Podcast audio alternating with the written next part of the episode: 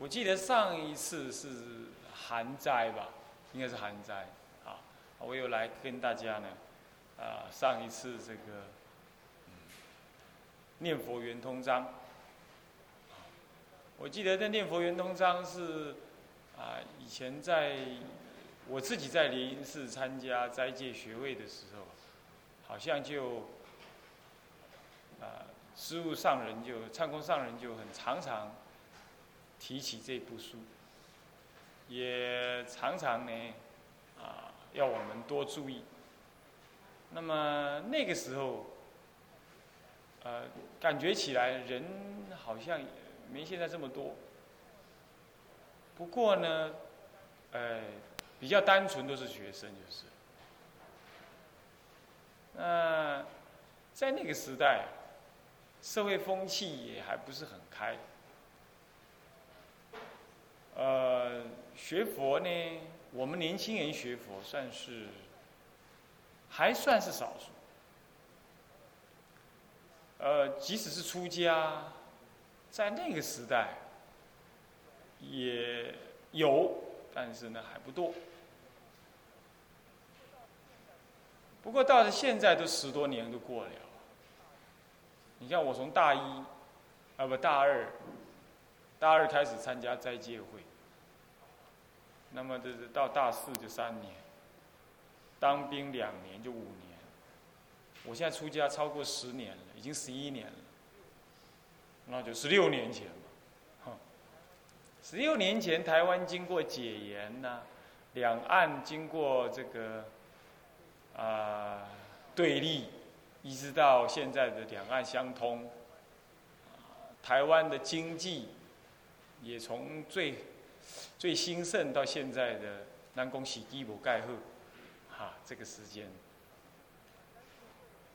那斋戒会呢，就秉承像唱功上人一样，他的修行从来不断，他的蒙山从来不断。那么呢，同样的，他的斋戒学会到现在都没有断。即使是女斋呀，有换地方，那也没有断。这个是一个很很强大的横力，才可以。关于这个横力呀，我记得我出家五年的时候，回到莲因寺来看师傅。那个时候师傅还没有坐轮椅啊，啊，当当他坐轮椅不是身体不好，他说他节省体力，啊，那么，那么他坐在那个大殿那里，那时候只有我一个，还有带一位同学来。然后同学离开，不知道去干嘛。他单独跟我讲一句话。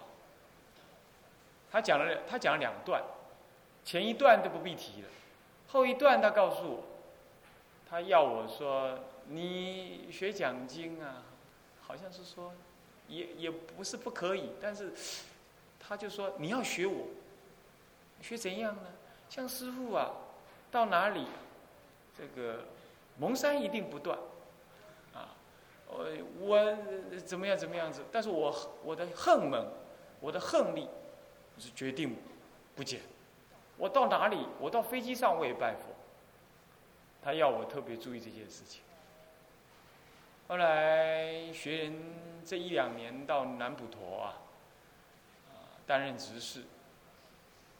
那么常常也有时间呢，透过居士啊，说师傅要你上来上来啊，那我有时候也上来。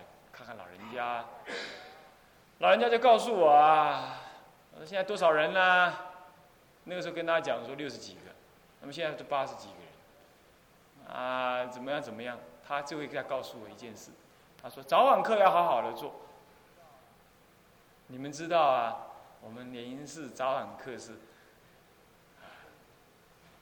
很充实的，啊，这个呢就终究是。究竟是培养了这个我们一个道人根本的气质，也有不少人呢。说：“哎，这个师傅很严格，对的，很严格。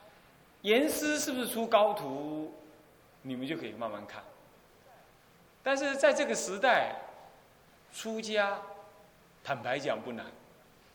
我们今天要讲出家功德经。”出家看起来不难，但是出家要能在这种地方出家，或者在这种地方历练过，那是不容易。你即使是有过一些经验，那也很好。我亲近师傅不算长，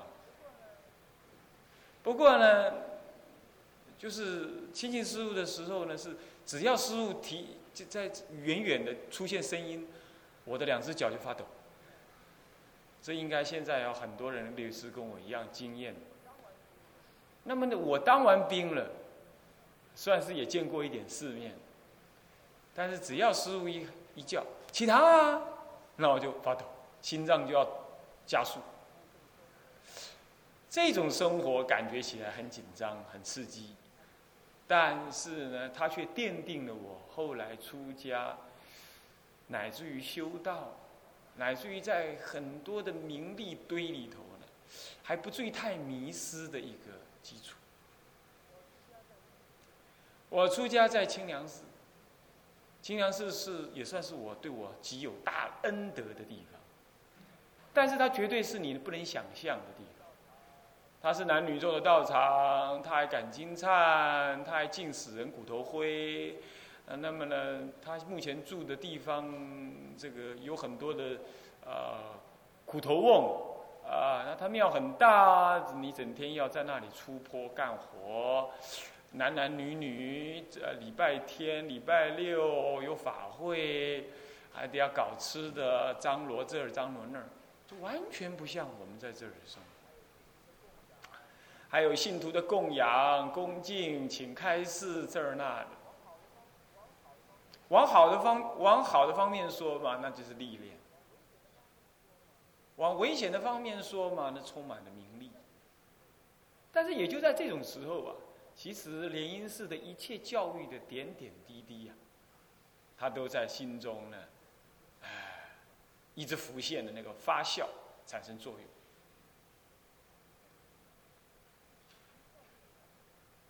一直到现在，我都以我曾经在莲因寺担任过师傅的侍者，在莲因寺曾经给师傅骂过，乃至于在莲因寺被赶下山，这些事情点点滴滴呢为荣，有很多人都知道我就是被莲因寺赶下来的。我觉得那是师傅的加持，啊，不论你最后是怎么样，但是心怀有感激。但我也希望未来的日子，我能够继续不要做的太差，然后呢，好好做一个出家人，不敢求有功呢，但求无过，不敢说利益众生呢。但求能够老实做个出家人，这点是我每一次重回莲因寺，算是回娘家那种心中的感觉。那么今天我带两位法师来，他们不是侍者哈，他们是法师，他们是学院的同学。但是为什么带他们来呢？因为实在平常人没什么机会能够进得来。那么呢，我就趁这个机会呢。啊他们同学常常听到我提议联姻寺，那我就公开征询，有敢跟我来的人举手。那么呢，有两位举手了，他们就跟我一起来，哎，来见识见识，联姻寺的清净风光。到现在为止，我跟师傅讲话，还像老鼠跟猫讲话一样，还是很紧张，还是很恐惧。但是我觉得这样感觉很好，啊，为什么呢？因为我们就是要这样子，才能够降服我执，才能够不为很多事情照你的想法想，啊，所以我对于啊，类似像地音法师啊，在这里待那么久，啊，赋予这个无上的敬意，啊，这确实是不容易。那么，师傅要我来讲《出家功德经》，是不是有秘密？我不太清楚。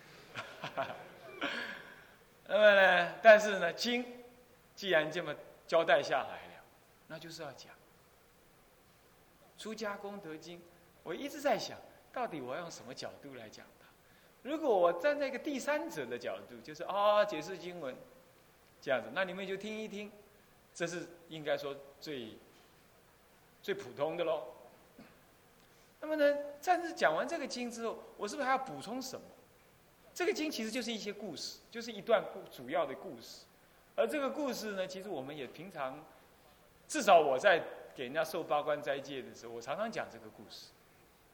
所谓的出家一日夜的功德，这部经就在讲这个功德，一日夜的功德。从头到尾就是这样。当然，题中提到了一些啊名相啦、五根五力啦、七普低分啦、八正道分啦，那个要讲那就长了啊。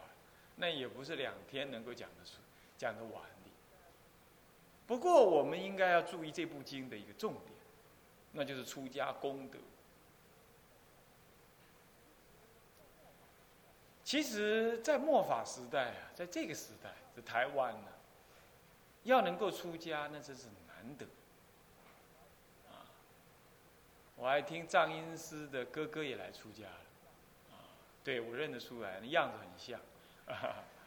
那么呢，张恩师跟我是借兄弟，那他也很有善根。那么呢，这个时代还能再来出家，那确实是难得难能。可是这个时代啊，确确实实非常需要出家人，而且不但需要出家人，需要有承担、有愿力、有恨力、坚持白忍的出家人。在这个时代是个两极化的时代，出家不难，出家要混也不难，但是要做一个好的出家人呢，那个打击呀、苦难，那是相当多。《法灭尽经》里头是这么讲到，他说到末法的时候，那个出家人呢，那个持戒的出家人呢，少之又少，他只能躲在深山里。那么那个恶出家人是相当的多，都在那个都市里头拥有了那个地位势力。要是有那个少分持戒的出家人下了山之后啊，他们就必须要杀之而后已，他不能让他存活在世间。为什么？你守戒清净，那就对照出我们的污秽颠倒，这怎么可以？所以一定要灭之，而后快。这是《法灭尽经》上这么说的。但现在呢？现在还好，现在基本上正法还能站得住。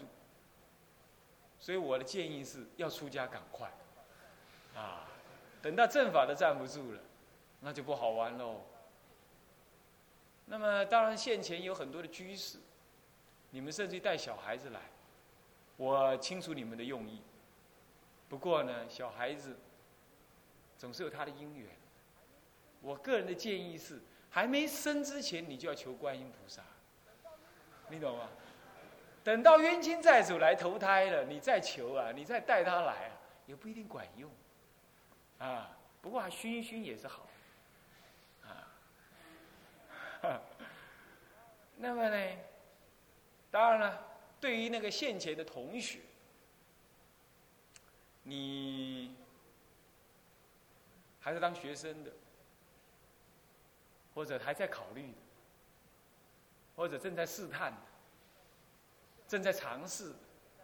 我个人的感觉是，你应该尝试，你可以尽管考虑，但是我也可以给你肯定的告诉你，出家这条路。很少很少，我听说有人后悔的。即使他出家日子过得再难，很少有人后悔。为什么？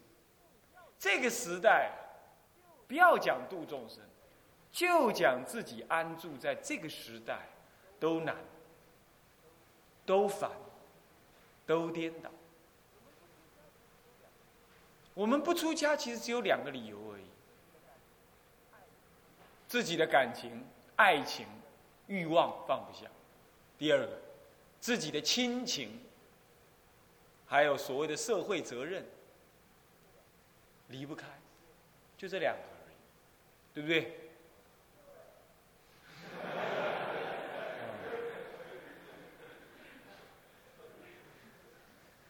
那么，对于说你有社会责任的中年居士了，那当然不能轻易的让你就这样出家了啊！你跟你妻子家庭是生命共同体，当然你应该要跟人家谈一谈。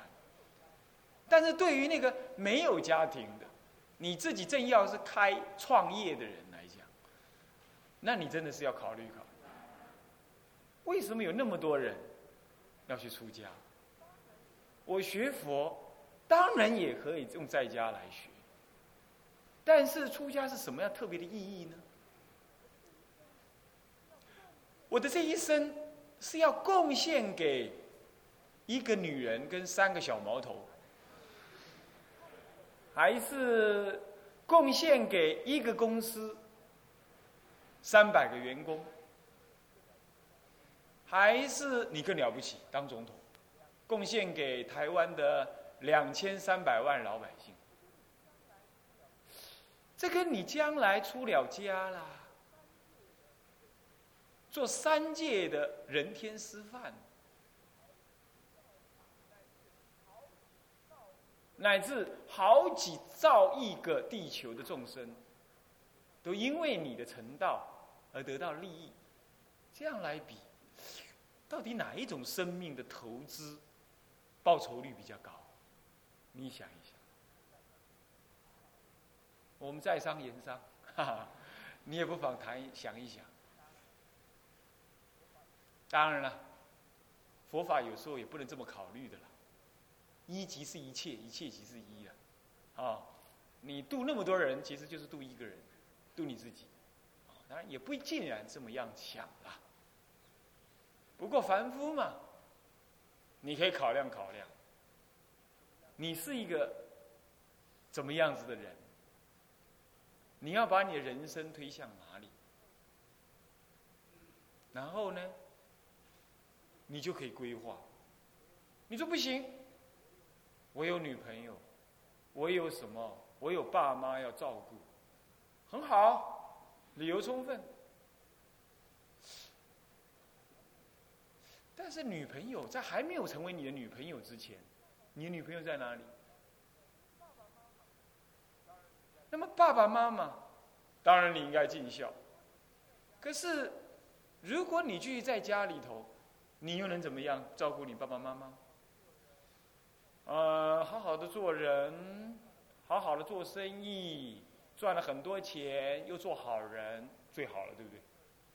娶了老婆，生了一个很聪明的孙子，这样最好了，对不对？然后买最好吃的东西，盖最好的房子，在最好的地段给爸爸妈妈住，这样最好了，对不对？然后呢，他生病的时候，请最好的医生给他看，这样最无忧孝顺了，对不对？然后他要死了，然后他造业了，他有业障现前了，现在你要跟谁？你要？你要拿什么东西来帮助他？阎罗王要找他走了，要拉他去投胎的，你能够贿赂吗？他心脏病退发，你能代替他死吗？不行。他过去所造的业，临终的时候恶障现前，你能代替他吗？挡得住吗？不行。你事业上越成功。你自己拥有的时间越少，你能够孝顺父母的机会其实越少，你只能用金钱来弥补。所以现在孝顺的高低等于给钱的多少。哼，现代人就是这样，没办法，他忙碌，乃至爸爸妈妈往生了，他也不过是三五天请个假，那还是当员工哦。如果当老板的人，你一天请假都没得机会。你说孝顺，不要骗人了啦！你能够多少孝顺？磨甲磨不死，死甲不灵磨。在在，现在的社会生活就是这样。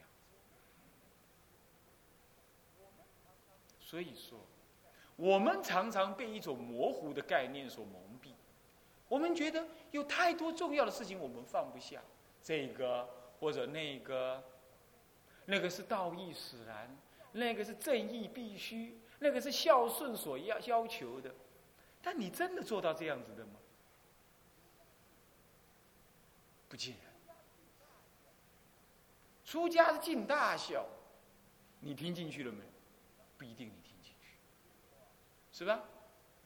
所以说啊，在末法时代，出家是难的。啊，我刚刚说了，有好多的概念道理啊，是使得你不能出家，乃至还有好多欲望。欲望呢，哎，说来说去就是男女的欲望，是不是？这个欲望为主。你干什么要忙着赚钱？养老婆嘛，是不是？教育儿女嘛？你干什么要跟政府争取什么福利啦什么的？为了你家人小孩子的教育啊，你家里的未来啊。要是没有老婆这件事情，你一个人坐落去，一对碗两箱一箱低，忽略就罢，哪有什么要通考考虑？就是某呢。就是老，所以说实在，我们人呢，生下来最多的年龄不过九十岁、一百岁，一百岁当中睡掉了，每天睡八个小时，好吧，就七个小时好了，也睡掉将近三分之一，吃饭、屙尿、拉屎，一辈子不过是要真正要睡到三分之一，三分之一，那么九十年最长寿，好不好？九十岁。你睡了三十年了，剩下的三，剩下了，剩下了，剩下岁月还要卖给老板，八个小时，对不对？要不要？要啊！上班不是要八个小时吗？不是又三分之一了吗？九十年的岁月，睡掉三分之一，三十年，又卖给老板三十年，剩下多少？三十年。三十年当中，陪老婆，吵架，说是非。上厕所、屙尿、拉屎、看电视，啊，郊游，陪人家去买，陪老婆、小孩子去逛百货公司，起码逛掉一、十年，剩下二十年，九十年的岁月，你真正拥有你自己只有二十年，二十年都不会投资来修行。恁家不是知识分子，不要死。嘛毋是好的生理人，算得无准。我安尼甲恁算算，实在咱了罪。我是会算的，这个是开玩笑了。你们出不出家，干我什么事？我都已经出家了。好，开场白讲完了啊。佛说出家功德经，啊，我们翻开来第一页。如是我闻，一时佛在毗舍离国，时时到，入城乞食。时毗舍离城中有一离居子，名碧罗显那，情言永君。譬如天与诸天女共相娱乐，使此王子与诸才女在阁上共相娱乐，耽于色欲亦复如是。这个场景啊，看到了，如是我闻，有的经典上翻译成我闻如是，啊，如是我闻为最多了哈。这《佛说出家功德经》啊。这部经是佛是能说之人，所说之法是出家功德，啊，那么呢，这是人法，人法利民，人是能说的佛，法是出家的功德，经是经是通体，所以所以说别提是佛说出家功德，经是一部经的通体，啊，那么呢，就是。这个能说的佛所说的一个法，什么样子的法？是出家功德的这个法，谓之佛说出家功德。那么经是通体经，那么 sutra，呃，藏文翻译成经序，sutra。那么呢，这个经是有贯穿之意。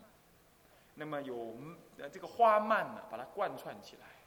所谓的经啊，也可以这么说，那就是他将各种的义理呢，依佛的智慧把它贯穿起来，谓之为经，谓之为经。啊，它呢，它的本意 sutra 的本意梵文的本意事实上是贯穿的意思，但中国人重经。那么所以说，把这个意，把这个修出来这个字呢，就翻成什么呢？翻成这个这个这个经，啊，那么经呢就有什么呢？经典的意思，有呢坚固不移的意思。我们的经典之作，最高超、最好的。那么经的本身呢，还有贯穿之意。那么就贯穿佛的法、佛法的这个正义，啊，为一个整体，谓之经。当然，经还有好多意思啦。不过我们粗略的知道这样子，那么佛是能说，所说的法是出家功德。换句话说，这部经重点在讲出家功德。那么就五重玄义就暂时省略了啊。那么四名啊，名体中用相，那么它体是什么啦？中是什么呢？呃，用是什么？相是什么？勉勉强强也可以讲一下啊。那么。这个四名的话，佛是能说嘛？出家功德是所说的法。那么呢，体这经的这个内涵、内在的一个真实的义理是什么样子？是以声闻教法为它的体，啊，是以声闻是是以声闻的教法为，因为他劝劝勉大家出家的，所以是以声闻的教法，以出家功德为它的体。那么它的相是什么呢？明体宗，它的宗是什么呢？是以劝导出家为宗旨，啊，告诉我们出家的功德为他的宗旨，而他的用是怎么样呢？就是让你达到出家的目的。这部经讲下来，就是劝你出家，就是达到出家的目的，啊，或者至少你要赞叹出家。在座的各位啊，我看能出家人究竟是少数，跨病的灾。开玩笑，能出家的究竟在世间上是少数。那么呢，在少数当中，我们不总不能说那大多数人那叫看这部经就没有用了。不，这部经还有另外一个意义，那就是让你赞叹出家的功德，赞叹出家的功德啊，乃至于让你呢随喜出家的功德，乃至于让你发愿于未来呢出家。还有这样子用意啊，是这样。那么呢，以什么为相呢？以声闻教法为相啊。那么呢，要判教的话，它是属于藏教啊。那么这是五重玄义略提一下就可以。那么现在我们消文啊，光消文就要够你消的了啊。如是我闻，就是啊，这样子的事情是我所听闻的。一时佛在毗舍离国，我们不要翻译毗舍离国哪里了啦哈。那么，主要是一时，这个有前面有六成就，那如是我，那么闻一时时间，一时为什么不讲时？为什么不讲时代呢？因为佛佛经是骗一切处的，你要讲说西元多少年，那那个外太空的人他根本不知道什么叫西元。你讲说佛，呃，你讲说。呃，这个民国多少年，或者是呃什么皇帝时代多少年，那周朝多少年，那对外国人没有意义，是不是啊？所以说经要通一切处所用，所以它记录时间呢，它不用确实的某一个地区的纪元来记载，它因此就讲一个意识，这第一个意思。第二个意思是佛经的真理啊，是从现在过现呃过去现在跟未来呢都不坏。都不坏时的，所以那个时呢，只要标明说曾经有过，这样就可以。它不特别标明在什么时候，以使众生不会因为它时代久远而生轻慢心。哦，所以说佛经里头说，哎，这个佛经怎么不不记录不记录时间呢？不需要记录时间，它是历久弥新的，亘古不坏，啊，是这样子。所以一时，一时佛在毗舍离国，那么在这个国家里头啊，佛陀在毗舍离国的机会是相当多的啊。那么呢，他在北印度的中方中部，有人说中央，就是恒河一带，它是恒河沿岸的一个国家。那么呢，这个时时到，就是所谓的什么托钵的时间到。托钵的时间在什么时候呢？你不要以为是一点啊，那这太晚了，差不多在九点钟左右。像那南南洋的国家里头，他们乃至于七八点就出去拖了，拖拖拖拖拖拖拖拖回来，差不多是八九点。那中餐呢，一吃吃差不多十一个小时多，来是吃了两个小时，慢慢吃，那么吃到来呢？假告来，差不多十点通啊，那一天的重要事情就这样大势已毕，啊，就是这么样子。那么这个时时，你不要把它想成十一二点啊，不是的，差不多都在这个八九点最最晚都在那个时候，拖完，而且再晚下去就热，啊，甚至更早有在七八点的时候，那么呢是时时，到了什么时时到，就时间到了啊。就是怎么样入尘起时，各位你要知道，在原始佛教里头，佛陀在世的时候修修道的一个主要功课呢，他他没有早晚课，但是他有一个重要的课，那就是托钵。托钵是一个大修行，是一件大修行。你要知道，托钵有两件事情，托钵有什么好处？为什么要托钵？啊，托钵是为了让你呢。怎么样？舍弃你世间饮食，为了资助你饮食所要存在的一切，比如说房子、进厨、炉子、锅子、电冰箱，啊，刀子，还有火种、瓦斯，啊，还有买菜、洗菜、洗盘子。所有这一切的事情都为吃而来而发生，对不对？是不是这样子啊？所以一个出家人如果能够不托钵的话，这所有这一切全部不用了，他就可以专心用功。所以托钵本身，佛制托钵是古代诸佛都这样制的，他就叫你完全舍离世间，相类似于凡夫世间的那种生活。所谓自主自食。自主本身在佛陀的戒律里头是犯一条轻罪的。自主，乃至于寺院里头放食物也本身犯一犯一条轻罪的，除非经过禁禁地的结界。那这就是为什么？为了让你完全跟所谓的典藏食物、自己煮食物这件事情完全隔离，这样才好修吗？你每天就负责修行，吃了饭就跟人家讨，这样就可以。就智力来说是这样，第二个是修心，干什么呢？因为你要自己煮，你要我今天要吃水饺，我明天要吃泡面，后天我要吃炒饭，那你要自己选。那现在好了，托钵了啊，托钵那你就托什么吃什么，你就不能选择，这样子你那个欲望就不能伸张。西方有一句谚语啊，想要控制你的心，先学会控制你的肚子，有没有道理？可能你没感觉了，现在吃的太富富裕，啊，但是晚上来参公这里晚上不能吃，那你的感觉就出来了，对不对？肚子叽里咕噜的，那是那个时候怎么能控制？啊，是啊。那么这是这第二个自立的目的。那第三呢？因为你要去托钵。你每天都要出门，就养成一种精进的态度。每一件事情，你你你想吃饭，你就得要用功。你不能够，你不能够，你不能够饭来伸手，茶呃茶来伸手，饭来张口，不可以这样。你要自己去做，去拖来吃。刮风下雨你都得去，你才感受到人之大患为无之大患为无有屈。就是老子讲，我们有大患呢，就是因为我们有的是身体，有这身体就是要吃，刮风下雨还得去拖，你就会感受到生命的苦逼，是吧？这很难有这个经验哈。哎，确实就是这样。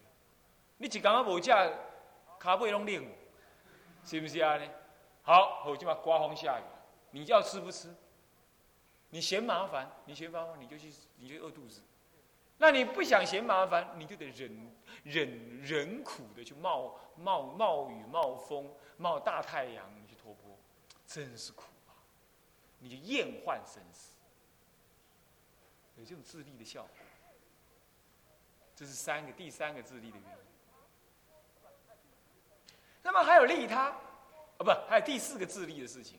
佛智托钵呢？如果你连第一天第一家托不到，第二家又托不到，连续七家都托不到，今天得复播回来，不能再托第八家了。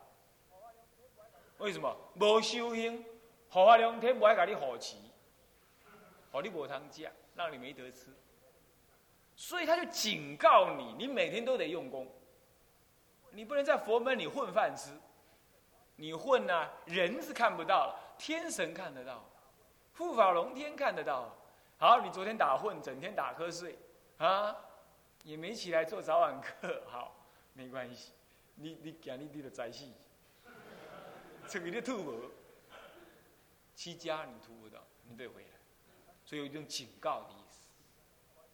他是不是自立？你看看，光一个托钵有多大，多大的学问？这还只是自立而已。那谈利他。其实还是自利了，第五个还算自利，它不算第第五个还是自利，这是什么？你去托钵的时候啊，你就得跟众生乞讨，对不对？是不是啊？那我们现在，我有钱，庙我盖的，饭我煮的，车子我买的，衣服我去定做的，你们靠旁边，哦，这是你有钱，你可以这样。佛制原始的出家人不准有钱。好了，那么你你去托钵的时候，你你得要谦卑，跟他讨饭。你要知道啊，钵中的一任何一粒饭、一个菜叶子啊，都是信徒的供养。咱讲欠长内多，好你食，省吃俭用。你要起惭愧，你要起谦卑。你不能说这我都我自己的，我我不用靠谁。你不用靠谁是骗人的，但是有时候你会自以为是这样。你看那公司的大老板，啊，在座很多居士，你们大概也是老板做过的人了，你也应该知道。某我出来，囝我生的，厝我买的，车我开的，头路我做起来，当初谢人给我帮忙，这不是我无谢人，那得拜佛，有无？真济技术，较早拢是安尼，不爱拜佛，很铁齿，就是这样，他就骄傲。他不知道，他今天能够赚钱呐，其实过去的功德、过去的布施，还有别人的牺牲，以及别人的配合，你的员工的配合，你才能赚钱。骄傲起来，所以世间人以骄傲为性。那么佛智托钵，你就得要去什么？去恳求，你就会降服慢心。有五种自力，然后再来利他。你去托钵的时候，让众生怎么样？看到三宝，欢喜，对不对？对三宝起恭敬。那对三宝起恭敬多重要啊！你光对三宝起恭敬。你可就可以让一条狗啊，应该还有五百世要当狗，结果它能够转世，下一次立刻就变成人，不但变成人，还变成个道人。曾经在佛寺的时候，舍利佛呢有一次行脚，那么呢他看到了有一条狗啊，肚子饿，已经七八天没得吃，瘦的实在是皮包骨了。那他刚好托托钵，脱了在树下用餐呢，那只狗就在那边。很紧张、小心的来这边摇尾祈祈求，那么，这舍利佛就慈悲捏一团食给这狗吃，那么还跟他说法，给他三皈依。这狗因为尝了这个食物啊，欢喜，欢喜了之后啊，还生感激，也生恭敬。然后就这样子死了，没多久就死了。死了之后，他因为一念之间对阿罗汉的欢喜跟恭敬，他心中这么想：这个出家人真好，没有人理我，他竟然给我这么吃，还不嫌弃我，把我皈依，对我说法，啊，我真希望将来也能够随他出家。果然这么一想之后，这条狗就死了。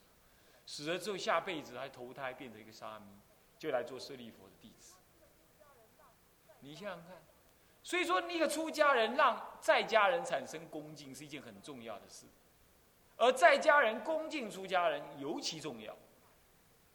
你对出家人一念轻慢、恶心，本来你能出自己能出家没？你对出家人有绝对的恭敬心。欢喜心，那么你将来出家，姻缘会很顺；出了家了，修道的姻缘也很顺。乃至于你即使没出家，你在世俗的生活也会受人恭敬，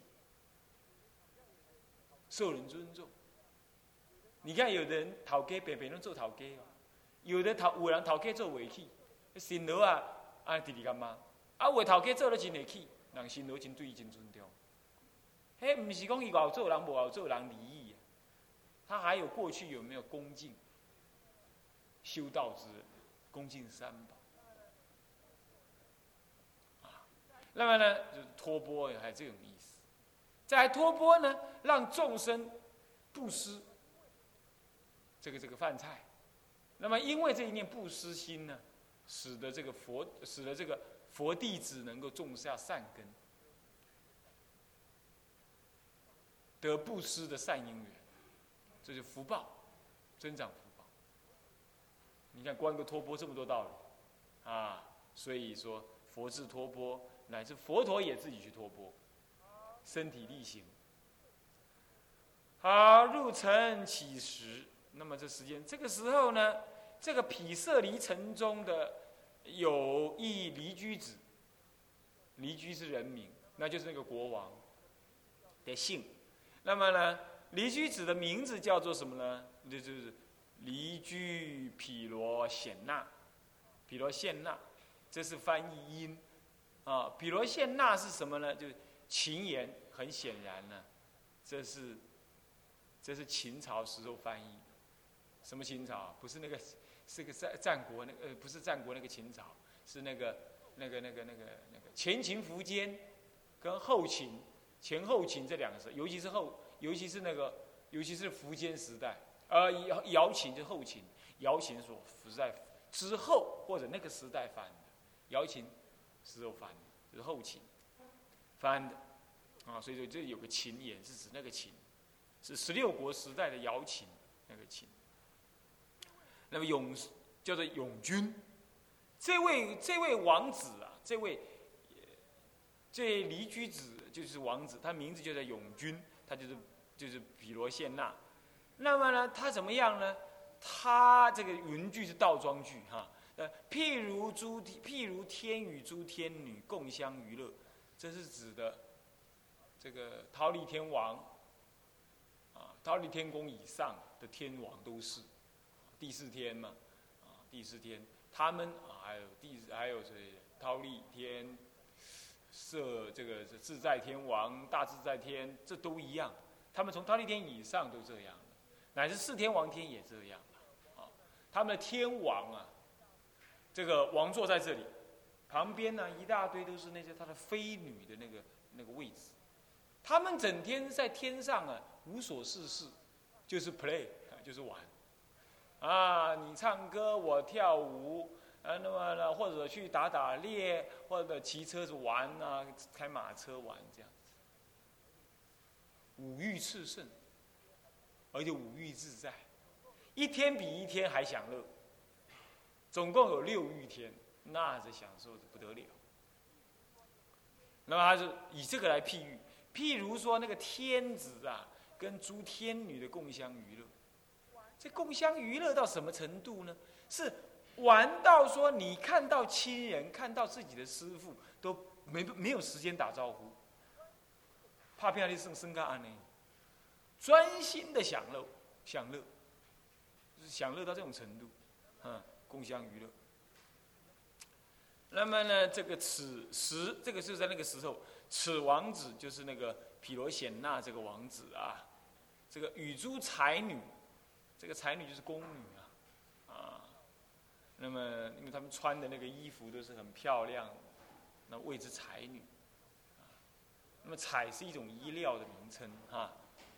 那么在阁上共相娱乐，阁是小楼，谓之阁啊。那么共相娱乐，那么单于色欲，亦复如是。